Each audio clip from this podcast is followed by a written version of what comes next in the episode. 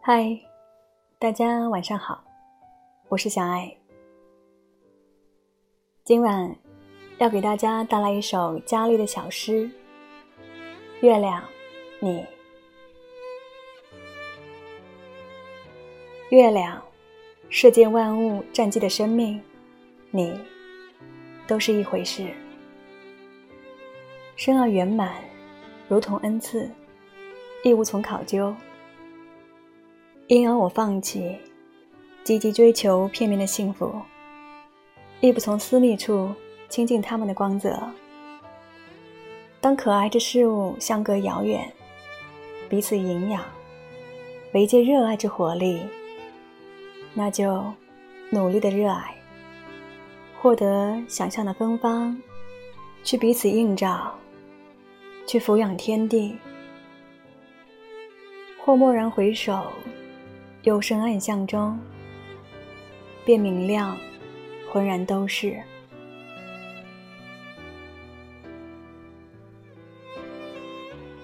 海桑说：“想起你我，站在灵魂的深处，就这样相互望着，那么简单，那么美好。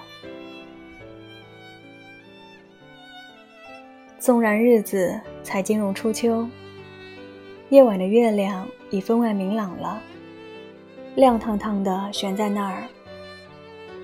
晚归的人仰起头便能看到，心里该会得到一种莫大的安慰。想来，我们人生当中也有如明月般的人，生而圆满，如同恩赐。他的存在就是光源所在，即便相隔遥远，未能时时得见，却依然能够照亮此处的你。就像诗人茨维塔耶娃与里尔克之间的彼此映照，两人一生不曾相晤，但他们已在文字里深吻过。女诗人曾这样讲述他们的感情。无手之握，无唇之吻。两人相识、开始通信时，里尔克已患重病，几乎到达人生最后时刻。如他自己所愿叹：“我这个人，就像折断的树枝。”而茨维塔耶娃彼时还很年轻。纵然如此。死亡的迫境并未阻碍两位诗人通过书信炙热的交谈。茨维塔耶娃会把里尔克的信视为重要的礼物。他在去信中写道：“就这样，在我的命名日里，我得到了最好的礼物——你的来信。像往常一样，很是意外。我永远也习惯不了你。”就像习惯不了我自己那样，也习惯不了这样的惊奇，习惯不了自己关于你的思想。你，就是我今夜要梦见的人，就是今夜要梦见我的人。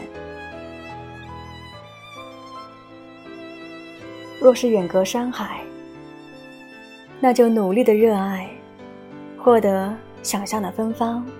去彼此映照。这场精神的相依，无疑为里尔克病中的生活带来许多光亮，唤起过诗人身上尚存的激情。而对茨维塔耶娃而言，里尔克的诗歌与思想对他的作品产生愈加强烈的影响。想必，他永远不会忘却这座岛屿。曾把自己从孤独中解救。人的一生中有许多陪伴，并非都是触手可及的，还有许许多多际遇，犹如一闪过的星子般短暂。但我们能够遇到，放置心上，已足够美好。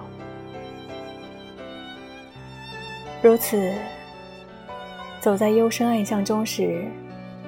陷入生活的淋雨中时，想到心中的他们，便会重获勇气与力量。回首处，便明亮，浑然都是。其实，我不用看到你的脸才能喜欢你，也不用听到你的声音，不用知道你有什么消息。我所知道的是，在生活中不多见的闪光时刻，我会想到你。烟花升起来，雪落下去，人们围上来拥抱我。这样的时刻，我猜，你和世界上所有的美好连在一起，所以我想尽量去看一些好的东西。这，就是我喜欢你的方式。晚安。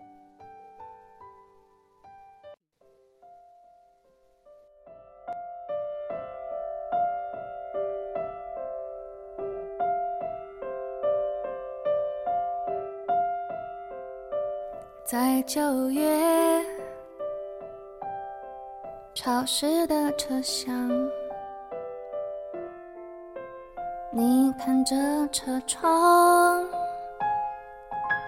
窗外它水管在开花，椅子在异乡，树叶有翅膀，上海的街道。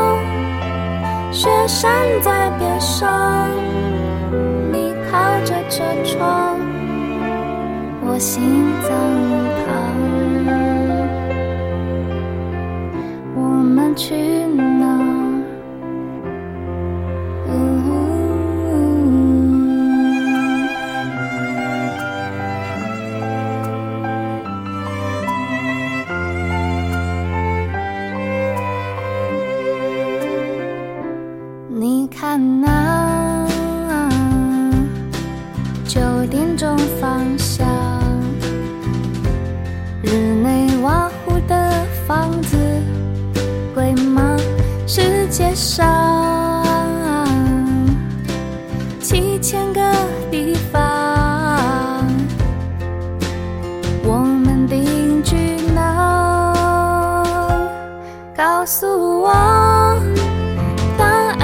什么？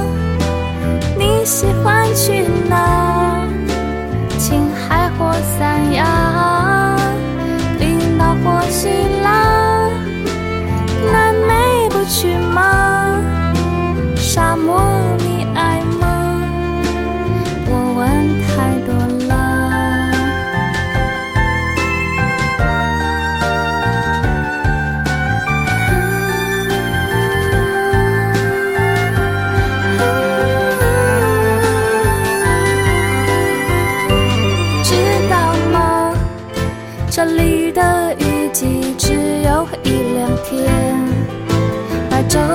长，也很短，夜晚有三年，知道吗？今天的消息说一号公路上那座桥断了。